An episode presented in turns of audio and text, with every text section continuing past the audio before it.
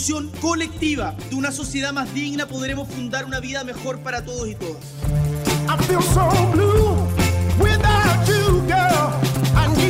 Es incuestionable que el periodismo tiene poder. Claro que tiene poder, el poder de la palabra pública. Por eso el periodismo se llama el cuarto poder, porque decide de qué se habla en el debate público y cómo se habla de lo que se habla.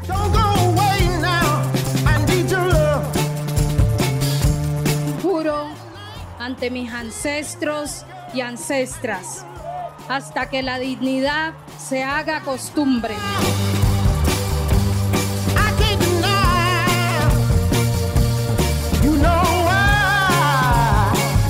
Llevamos mucho recorrido, pero aún queda camino por andar. Bienvenidas a Zapatos Rotos. Bienvenidos y bienvenidas a Zapatos Rotos. Yo soy Sergio Domínguez y estamos grabando, como siempre, en los estudios de OMC Radio. Conmigo tengo a Karin Agarbi. ¿Qué tal, Karin? ¿Cómo estás? Muy buenas, Sergio.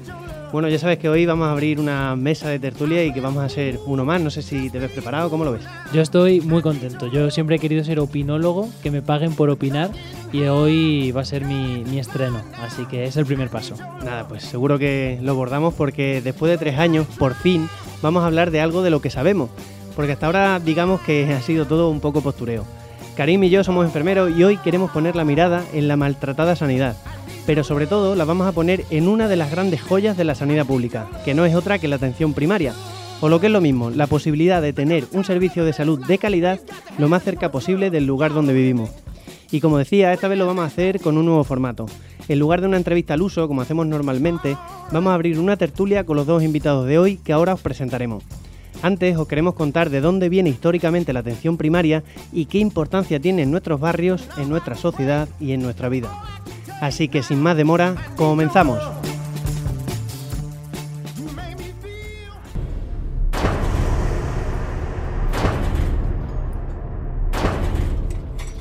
Empezamos este viaje a mitad del siglo XVIII, con el inicio de la primera revolución industrial. Las nuevas fábricas de Inglaterra y Países Bajos están generando migraciones masivas a las ciudades. Los obreros que llegan viven hacinados en infraviviendas y en el trabajo las quemaduras y las mutilaciones son el día a día. Por eso la higiene colectiva se convierte en un reclamo político. El agua, la alimentación, la gestión de los desechos y la vivienda empiezan a ser tenidos en cuenta por las autoridades. Las reformas que mejoraron la salud de las clases populares abrieron la puerta a lo que hoy consideramos como indispensable, una red de desagüe, el acceso a agua potable o tener unos mínimos en nuestros hogares. Y también demostraron algo que hoy es toda una obviedad. Las condiciones en las que vivimos marcan nuestra salud. Gracias a los salubristas de la época se asentaron las bases para que después, en los siglos XIX y XX, aumentara la esperanza de vida.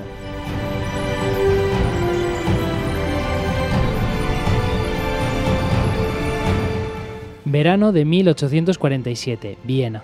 Un joven médico húngaro, Semel Weiss, comienza a trabajar en la clínica ginecológica del hospital más grande de la ciudad y se queda desolado. La fiebre de las puérperas está causando estragos. Todos los días mueren mujeres tras el parto, pero Semmelweis observa una cosa. El hospital tiene dos salas iguales, la única diferencia es que una la llevan las matronas y la otra los estudiantes de medicina. Y es en esta última, en la de los estudiantes, donde hay una mortalidad 10 veces superior. ¿Ququé está pasando? Pues Semmelweis tiene una teoría. Cada vez que muere una mujer, pasa un sacerdote con una campanita, así que pensó, debe ser que cuando pasa el sacerdote las mujeres tienen miedo, enferman y mueren. De modo que decidió que el cura no pasaría más por allí, pero las mujeres no dejaron de morir. Y entonces ocurrió algo. Un amigo suyo, en la sala de autopsias, se cortó con un escalpelo y poco después muere de la misma fiebre que las mujeres que acaban de dar a luz. A partir de ese momento, Semmelweis empieza a sospechar que puede haber algo en los muertos que entra en las personas a través de las heridas y las mata. Era muy habitual que los estudiantes de medicina pasaran de la sala de autopsias, donde manipulaban cadáveres, directamente a atender a las mujeres que estaban dando a luz. Entonces el médico húngaro decide que nadie puede atender a las mujeres si antes no se lava las manos con hipoclorito de sodio. Con esta simple medida, las muertes empiezan a reducirse drásticamente. Semmelweis había demostrado que la higiene es fundamental para curar, conservar la salud y prevenir enfermedades. El médico moriría abandonado en un psiquiátrico y repudiado por sus compañeros, pero lo que descubrió se sigue aplicando en el mundo entero. Aún hoy, en los hospitales, se sigue recordando a todos los profesionales que lavarse las manos salva vidas.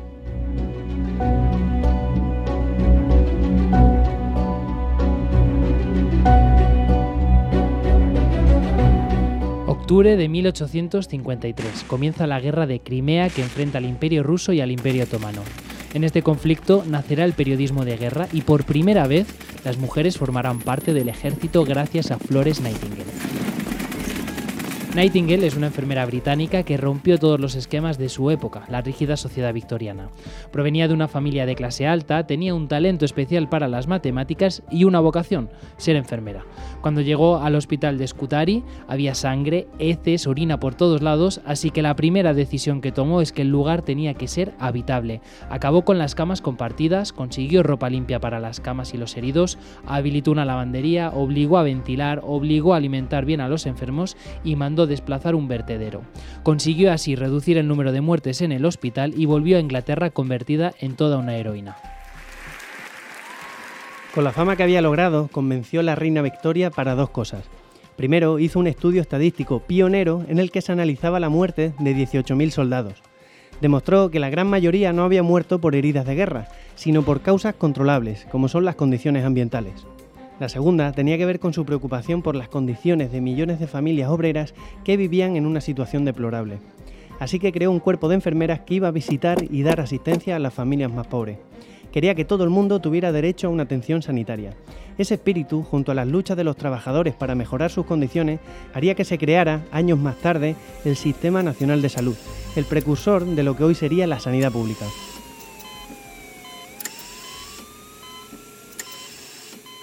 Ya conocemos la importancia del ambiente y de la higiene, ya sabemos los orígenes de la universalidad del sistema sanitario y nos queda saber cuándo surge la atención primaria. Nos queda la última parada.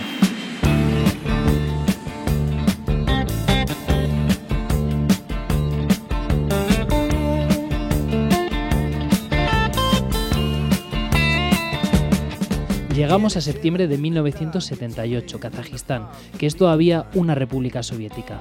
Una ciudad del país llamada Alma-Ata acoge uno de los eventos más importantes de la historia de la salud pública. Es la Conferencia Internacional sobre Atención Primaria de Salud.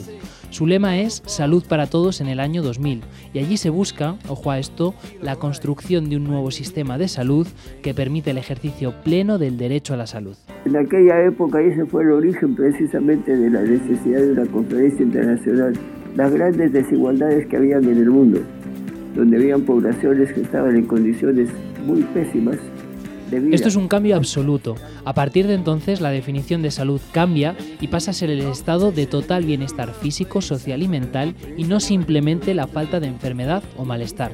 Y repetimos, su objetivo es alcanzar esa máxima para el máximo número de personas. Eso es solo el primer punto, pero hay nueve más. También habla de la equidad, de lo importante que es reducir la desigualdad entre países y dentro de los propios países para mejorar la salud habla del derecho y el deber de las personas a formar parte de la planificación y la implantación de la salud en las comunidades. Y aparte de los hospitales, establece que la atención primaria será una figura clave para mejorar la salud y conservarla.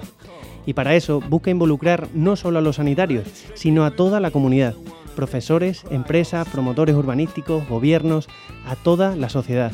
La declaración de Alma-Ata fue aprobada por unanimidad sin que se cambie ni una coma. La salud no es un problema de médicos, la salud es una responsabilidad de todos, eso se dijo en Alma-Ata. Una visión muy clara de cómo organizar el sistema sanitario que aún hoy suena revolucionario.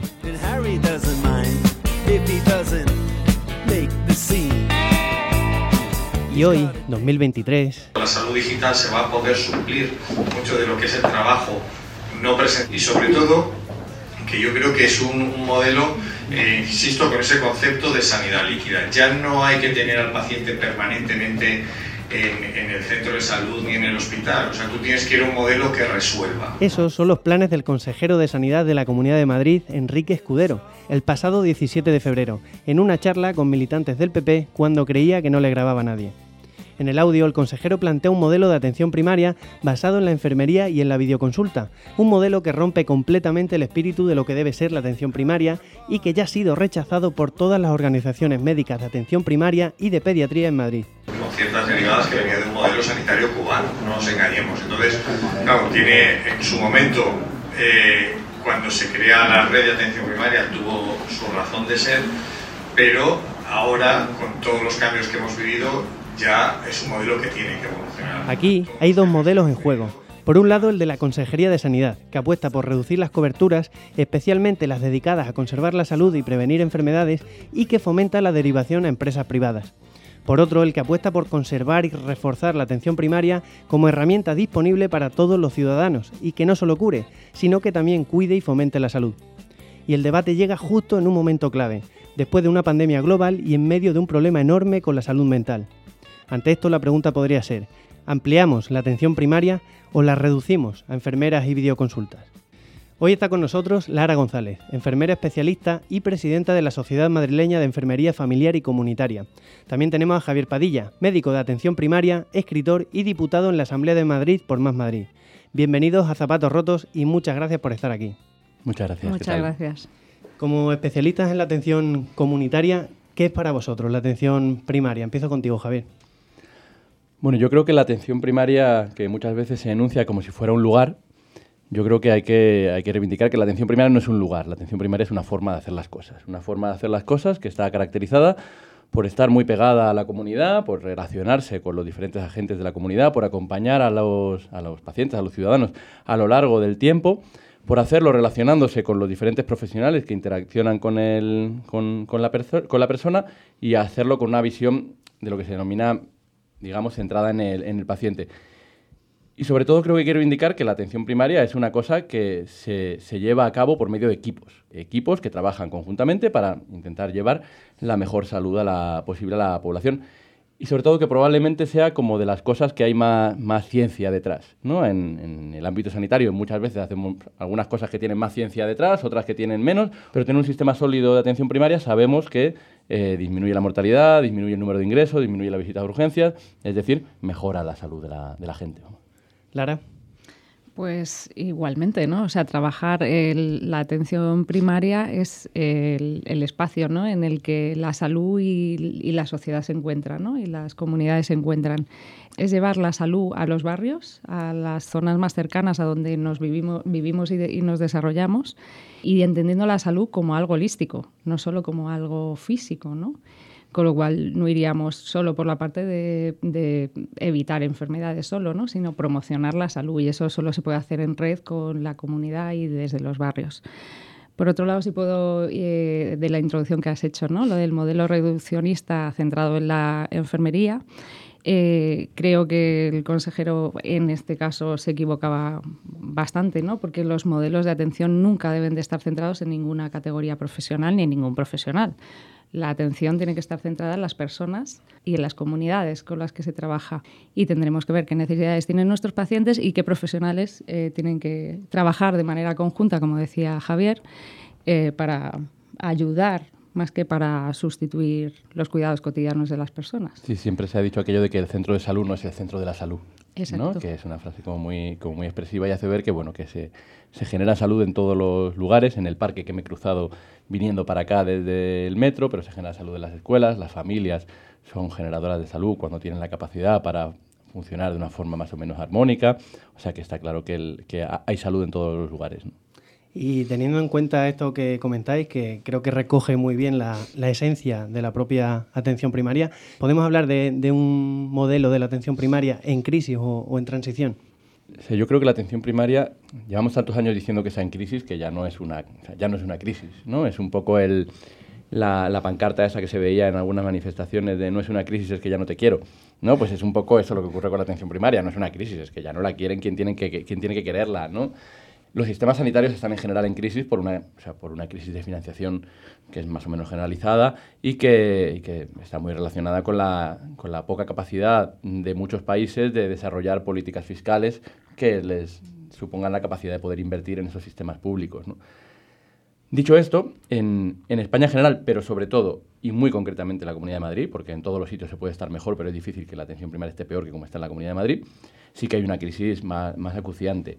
Una crisis que además no está relacionada solamente con que este año gastemos menos que ninguna comunidad, no, es que durante muchos años hemos estado sometiendo al sistema a una situación de insuficiencia presupuestaria y ahora resulta que nos sorprendemos, nos sorprendemos porque los profesionales se quieran ir fuera, nos sorprendemos con que es que de repente empiezan a faltar enfermeras cuando todas las enfermeras de enfermería familiar y comunitaria que han hecho la especialidad no les dotamos de la capacidad de poder integrarse dentro del sistema.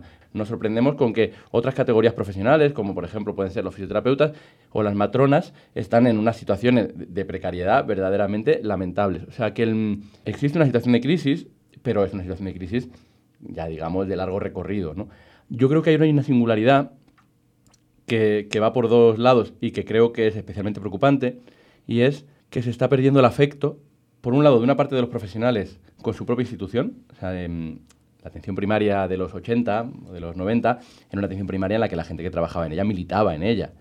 La gente que contaba cómo se había puesto en marcha con la reforma de la atención primaria, la cumbre de Alma Ata, o sea, un montón de hitos que habían supuesto ese anhelo de llevar la salud para todas las personas eh, como una cosa que les motivaba a nivel personal, ¿no? no solamente a nivel de tengo un trabajo y es lo que hago. Eso se ha roto. Y como eso se ha roto, pues hay mucha gente que día a día piensa cómo huir. Pero por otro lado también hay otro problema y es que esa ruptura se está produciendo con una parte de la población. Sea, la población tiene muy claro que la atención primaria es un lugar en el que se le atiende, se le atiende cerca, se le atiende bien, se le atiende aportando vida, a, o sea, salud a su vida, pero también entiende que si tiene que esperar dos semanas para ser visto, si tiene la sensación de que se le está expulsando a otros lugares para ser atendido de forma constante, etcétera, etcétera, eso es algo que también genera una especie de, de desapego, ¿no? Entonces, por un lado hay que lograr que los profesionales vuelvan a sentir eso como el lugar propio donde quieren desarrollarse profesionalmente y que los pacientes vuelvan a sentir esto como esa especie como de, orgullo, ¿no? De, orgullito de, sanidad pública, digamos. Has mencionado que eh, los profesionales militaban en los años 80 cuando se implanta la reforma. El, consejero hablaba de que la primaria es un modelo cubano, es decir, que él también pone un factor eh, ideológico militante eh, ¿Esta desatención creéis que es simplemente una limitación económica? ¿Creéis que también forma parte de, pues de un modelo de sociedad al final? no sé. Yo creo que sí. O sea, eh, hay un desafecto muy importante, efectivamente, entre los profesionales y, creo que, sí que también eh, hay un poco una evolución en la población también, ¿no? Hacia que, que también queremos las cosas más inmediatas, ¿no? Y a lo mejor es verdad que la atención primaria no es algo que vaya a obtener resultados de hoy para mañana. Si yo estoy en un quirófano y estoy operando vesículas, pues tengo un resultado al fin de semana, ¿no? Pero en la atención primaria medir resultados en salud es mucho más a largo plazo, ¿no? Es, y efectivamente hay que tener, como dice Javier, como un afecto, ¿no? Hay que militar hay que estar socialmente comprometido con lo que estás haciendo porque sin, y, ver ese horizonte, porque si no, mm, no estás salvando vidas. Entonces, bueno, pues efectivamente hay un desafecto importante entre esos profesionales y es muy importante en todos los profesionales que trabajamos en atención primaria porque estamos un poco a, caballo entre lo que es lo más cercano a lo social y la parte también más sanitaria es muy importante estar, estar pendiente de todo lo social, es decir, ser un poco activista eh, y, o, comprometido, digamos, con la sociedad con la que trabajas, con la comunidad con la que trabajas. Luego, además, que el modelo de atención primaria, la herencia que tiene es británica. O sea que el, el, modelo de atención primaria que se implanta aquí es un modelo que básicamente se está basando en el NHS británico y que ahora mismo el, modelo británico está sufriendo muchísimo, especialmente después de muchos años de infrafinanciación y de golpes muy duros por parte del, Partido Conservador allí en el, Reino Unido. Yo creo que sí que hay que, en esta especie de cambio de modelo, sí que hay que, hay que tener muy en cuenta que la atención primaria ofrece valores que no son los más inmediatos en la sociedad en la que vivimos. El, la, la atención primaria, una de las cosas en las que se basa es que en que un mismo profesional te atienda durante mucho tiempo, en tiempos de Tinder, en tiempos en los que nada dura mucho tiempo, absolutamente nada, en los que hacemos scroll en TikTok todo el rato para ver vídeos de 15 segundos, en los que eh, queremos algo y no podemos esperar a tenerlo dentro de 10 días y pedimos por Amazon que nos llegue mañana, en los que la pareja no es para toda la vida. o sea, entonces, en esos contextos estamos pidiendo que sí que se conserve en el ámbito sanitario esta figura porque es lo que mejora la vida de la gente. Y claro, eso es jodido y hay, que ver cómo poder desarrollar esas longitudinalidades en tiempos en los cuales pues, lo duradero no, no, es lo que está de moda, por decirlo de alguna forma. Y cuando hablamos de, crisis o de un desmantelamiento, em, parece ser que la, primera afectada, ¿no? la gran víctima es la atención primaria. ¿Por qué ocurre esto con la, con la atención primaria? ¿Por qué, ¿Por qué la primaria?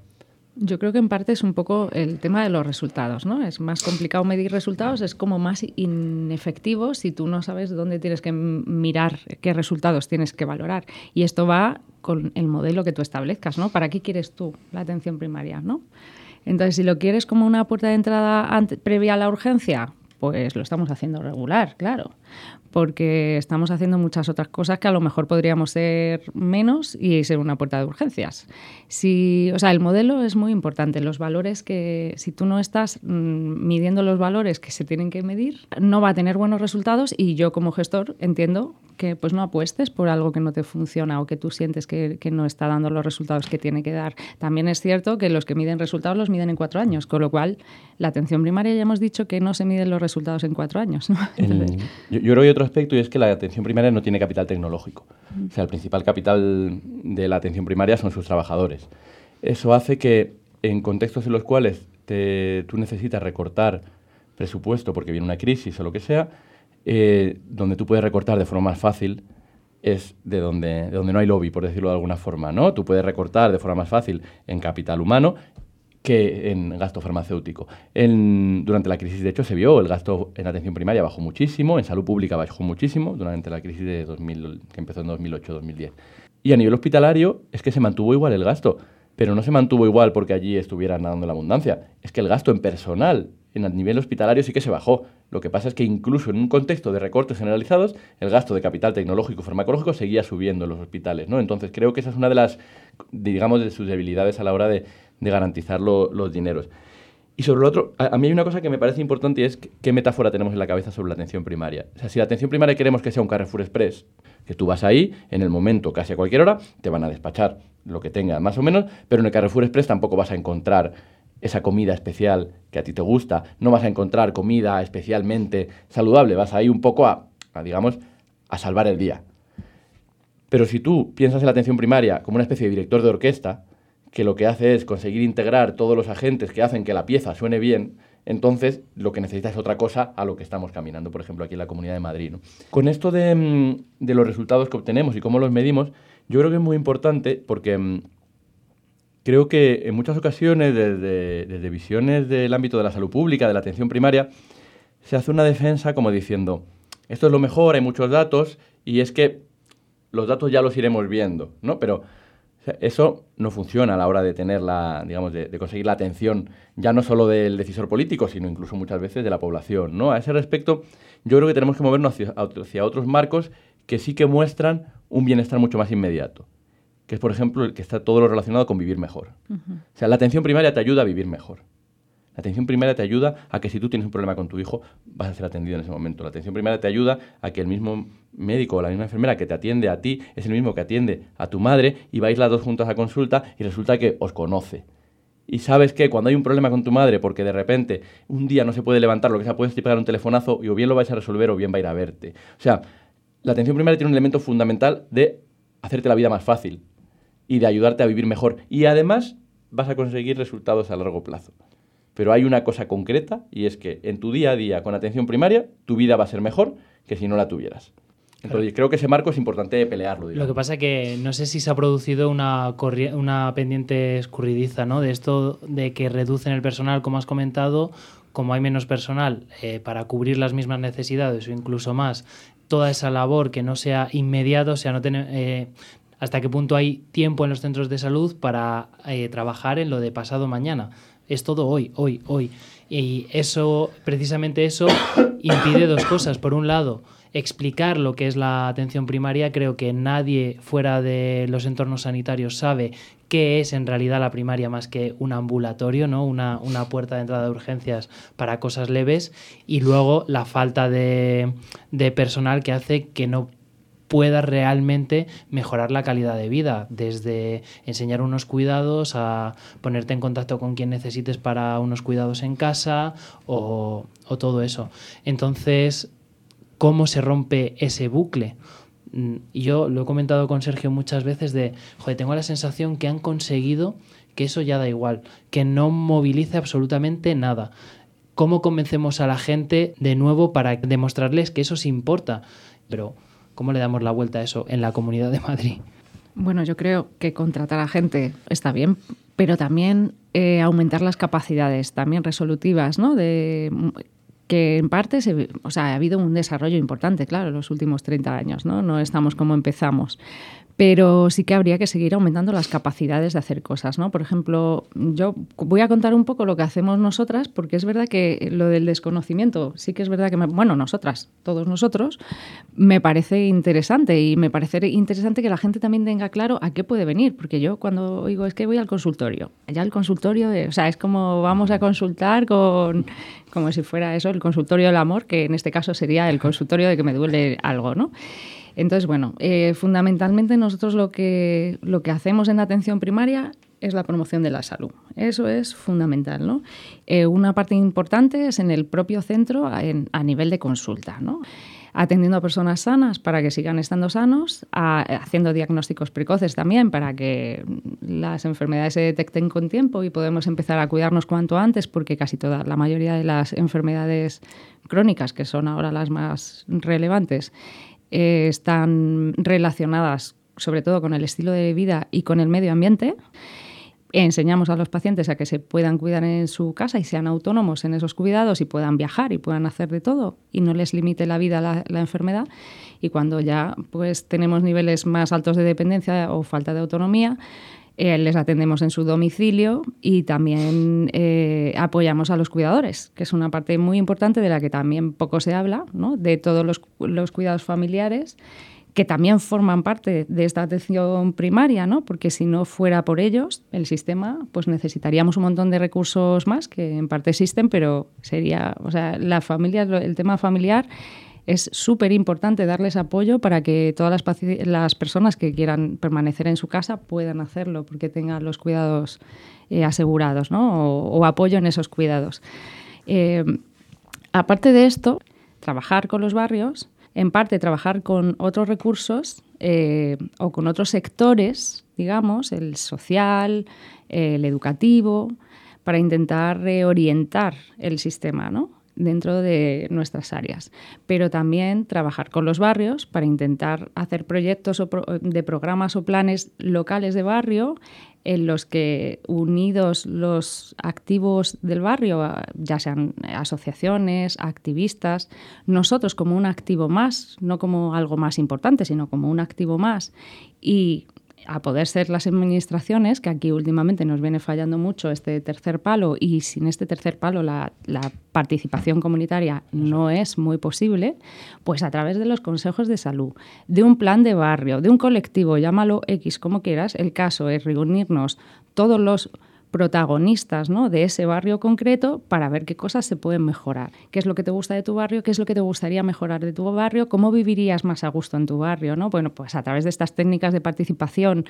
pues un poco sacar qué cosas son las que nos gustan. Si ahí participa la, la administración, pues bien, y si no habrá que ir a la administración, algunos representantes o directamente los representantes de las asociaciones de vecinos a solicitar estas cuestiones, porque esas cuestiones es verdad que se quedan súper lejos ¿no? de la atención primaria, pero esto también es trabajo nuestro vamos a hablar de bienestar, porque cuando nosotros estamos en la calle no estamos hablando de salud, porque entonces es complicado, pero ¿qué es la salud, no?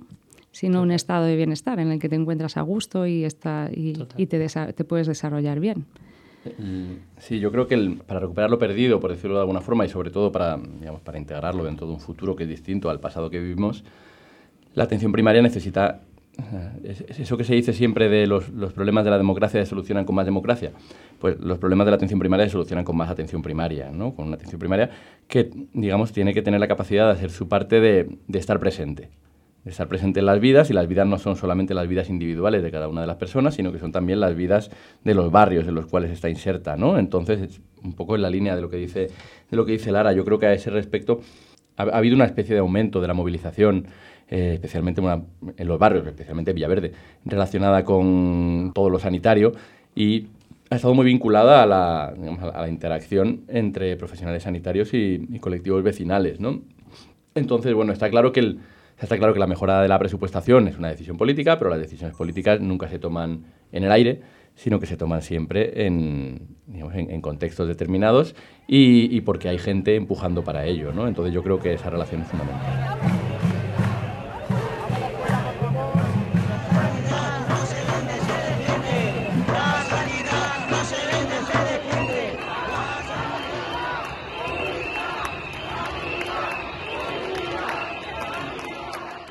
¿Y creéis que existe margen de mejora en la atención primaria, digamos, para abordar mm, nuevas problemáticas como es la explosión de casos, ¿no? de problemas relacionados con la salud mental, que, ahora con la pandemia y luego, bueno, con la crisis, eh, como una de las grandes características ahora de la, de la población y sobre todo de los jóvenes?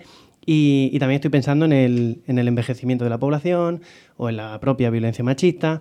¿Creéis que hay margen de mejora en, ese, en esas materias? Lara. Eh, yo, hombre, margen todo tiene total margen de mejora, ¿no? Bueno, en la, en la, soledad también, que un poco cuando hablas de envejecimiento a mí se me viene a la cabeza, ¿no? La soledad, porque además eso sí que se prevé que vaya un poquillo a, peor, ¿no? Porque las familias cada vez son menos nucleares, ¿no? Y, entonces, eh, margen todo, todo. Y si pensamos en la atención primaria, el margen sería preventivo también. Quiero decir, es verdad que ahora mismo se deberían de poner más dispositivos que de salud mental y la salud mental, bueno, podríamos hablar largo y tendido sobre cómo se encuentra, pero también a mí se me ocurre, o sea, se me ocurre, no, se me viene a la cabeza porque yo soy enfermera de atención primaria, ¿no? Entonces lo, lo que pienso es, y tenemos que mirar al futuro también, hay que hacer prevención. Es verdad que el COVID nos ha machacado a todos mucho, pero vamos, que es que vienen generaciones detrás. Entonces tenemos que empezar a hacer de manera transversal eh, prevención de la, de la enfermedad mental, ¿no? O, de la salud mental. Del bienestar mental. Exacto, sí. está claro que margen de mejora todo el del mundo, ¿no? El problema es que en muchas ocasiones vamos muy, muy por detrás de lo que son las necesidades mm. en, del momento, ¿no? O sea, tenemos sistemas que suelen tener poca capacidad para, para sumarse a la ola de lo que va, de lo que va ocurriendo. Hablamos de salud mental, hablamos de soledad no deseada, que parece que fuera algo nuevo, pero ya llevamos mucho tiempo hablando de ello y de hecho ahora cada vez se habla más de la soledad no deseada en población joven, no solamente en, mm. población, en población mayor. El, son diferentes elementos relacionados con la salud pública que, que impactan y, que el sistema tiene que darle respuesta. El la única forma de la cual se suele dar respuesta de forma rápida a esto suelen ser unidades hospitalarias. Pero eso sirve para bastante poco.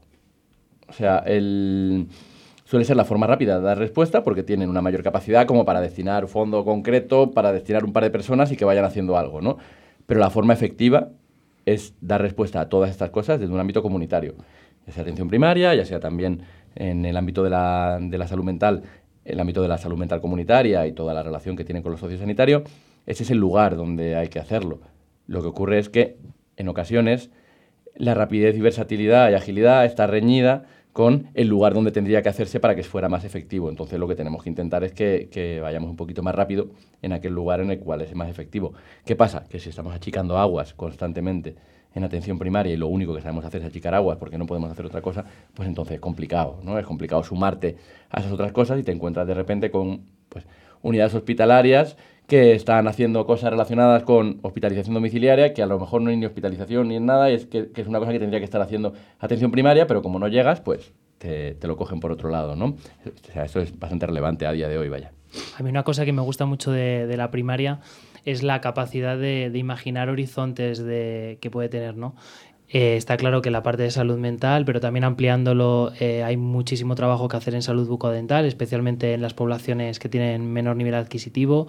También temas de, de terapeutas ocupacionales, qué va a pasar con toda esta gente que tiene, yo que sé, un ictus o que alguien en la familia se convierte en dependiente, enseñarles a adaptar el hogar, a aprender a tener esa nueva vida, que no es lo que comentabas tú, Lara, no es, prevención, no solo de un momento puntual, de una situación que ha cambiado, sino eh, dolores para los cuidadores, eh, bienestar mental para todo el mundo, mejor autoestima y, y no se me o sea, a mí todavía, cuando estábamos preparando el programa y hablábamos de Alma Ata, ¿no? ese proyecto que dibujaba un horizonte tremendo, me parece que esa potencialidad la tiene todavía, que, hay un montón de, profesiones y de competencias que puede ir adquiriendo la primaria que, que de facto mejoran la calidad de vida de, de las personas que se acercan allí o que el propios trabajadores se acercan a ellos, que eso sería también óptimo, que ellos mismos fueran a buscar donde puede haber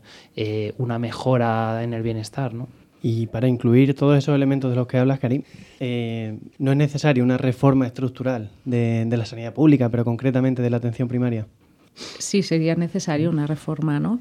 Yo, en el caso concreto que tú has puesto, es que yo trabajo en esto todos los días, ¿no? Entonces, una de las cuestiones que yo como enfermera me planteo muchas veces cuando veo un caso, el que estás contando, ¿no? Que sería una persona altamente dependiente que a lo mejor ha sido de un día para otro y a lo mejor le han dado el alta el viernes por la tarde, que esto es otra cuestión, ¿no?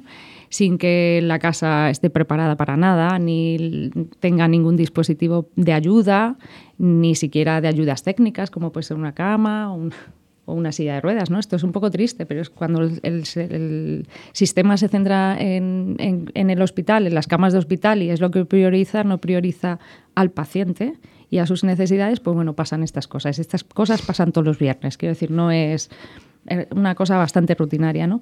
Entonces, bueno, pues los casos que tenemos así, yo últimamente sí que pienso, ¿no? O sea, cuando yo como enfermera voy a verles, le valoro, eh, conozco las necesidades que tienen o puedo conocerlas, ¿no? porque es parte de mi trabajo conocerlas.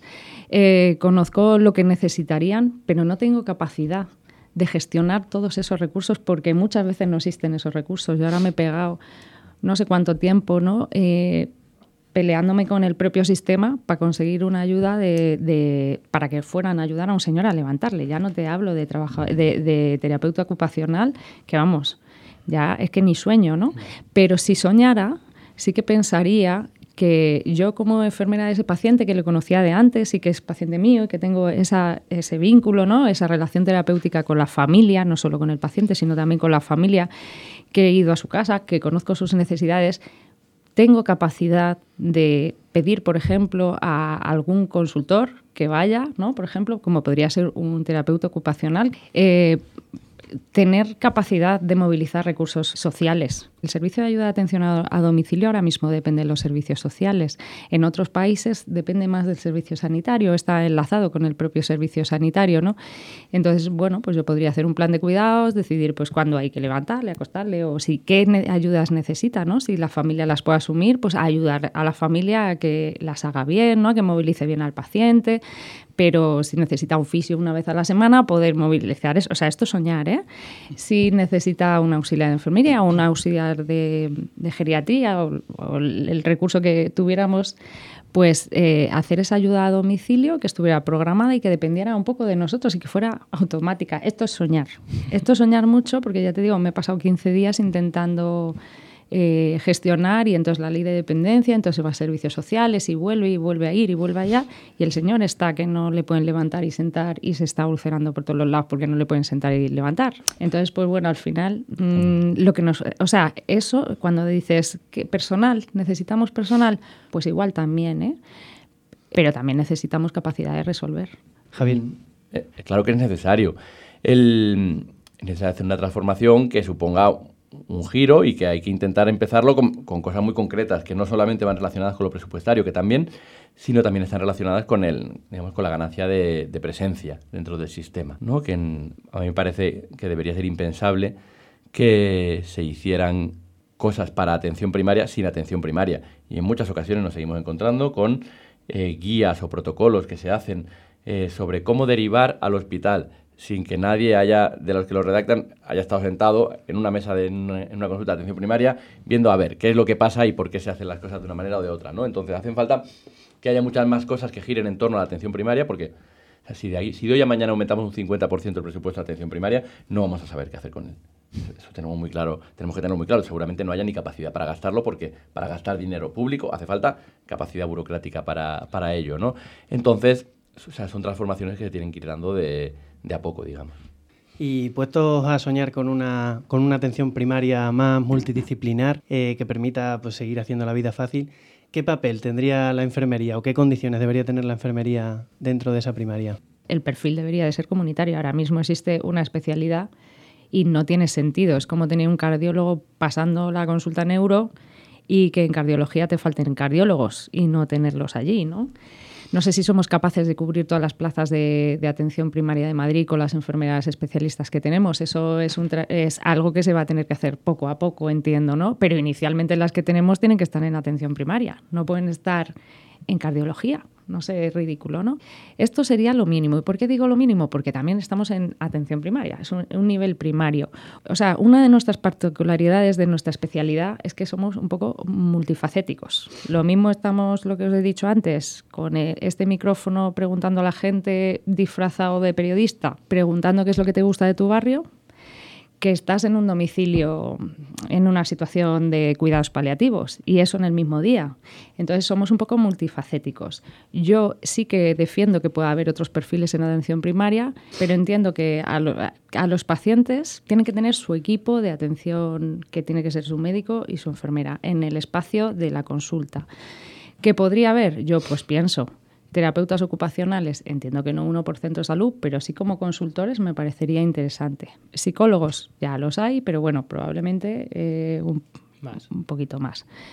Que podría haber, y sería muy interesante, educadores sociales, que tendrían que estar en todos los centros de salud, pues no lo sé, yo lo desconozco, ¿eh? por el tema del presupuesto. Si nos sobrara, pues igual sí.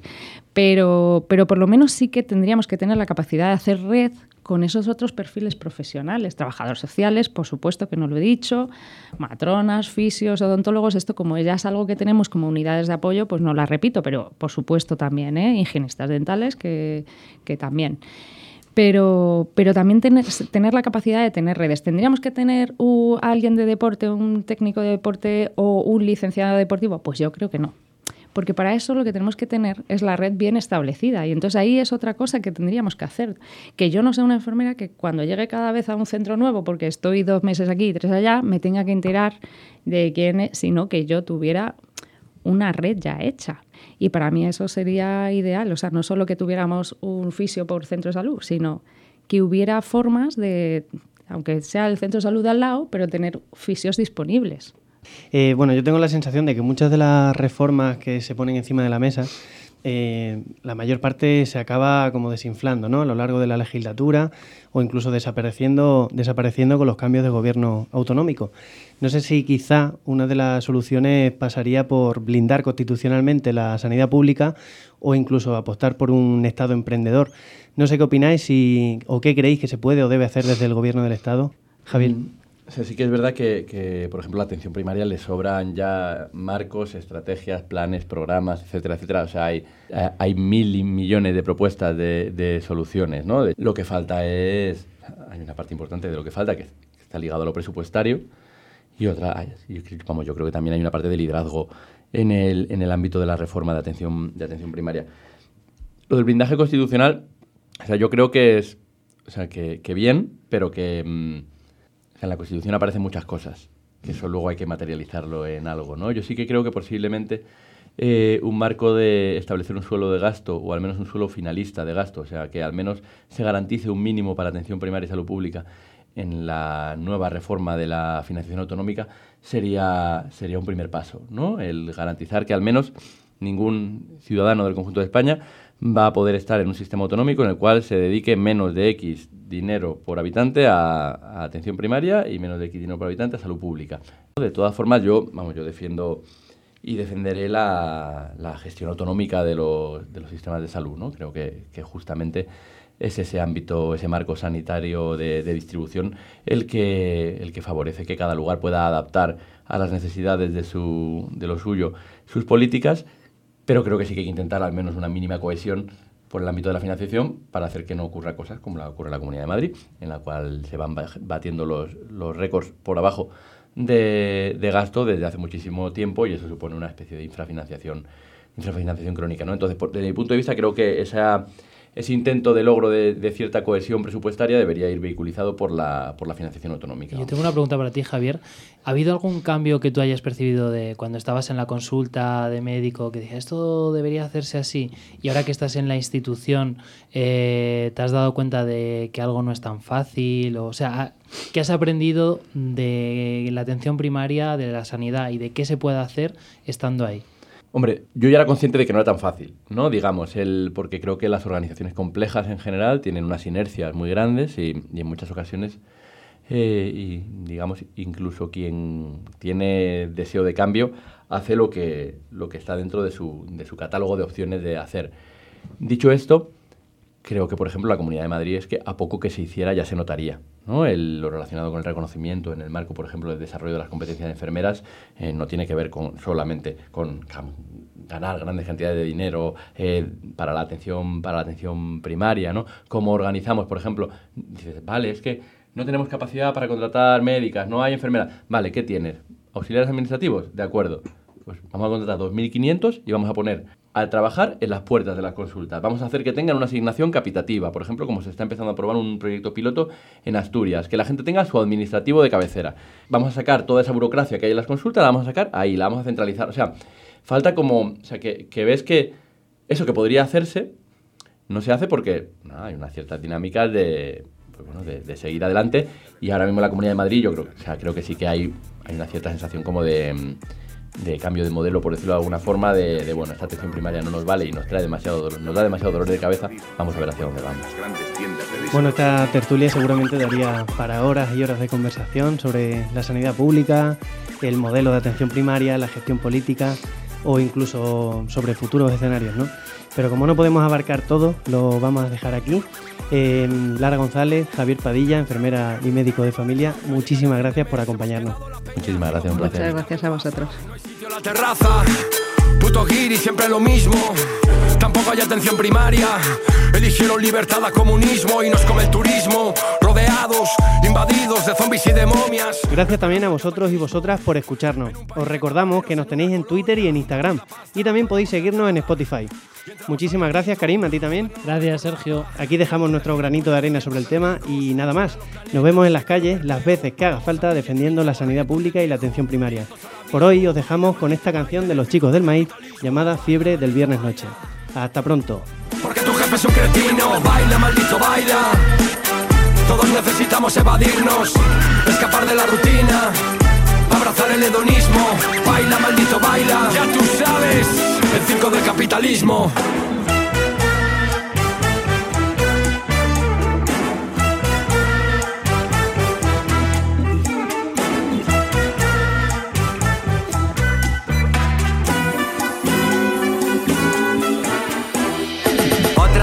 Currando, aguantando al jefe que dice que es de mi bando.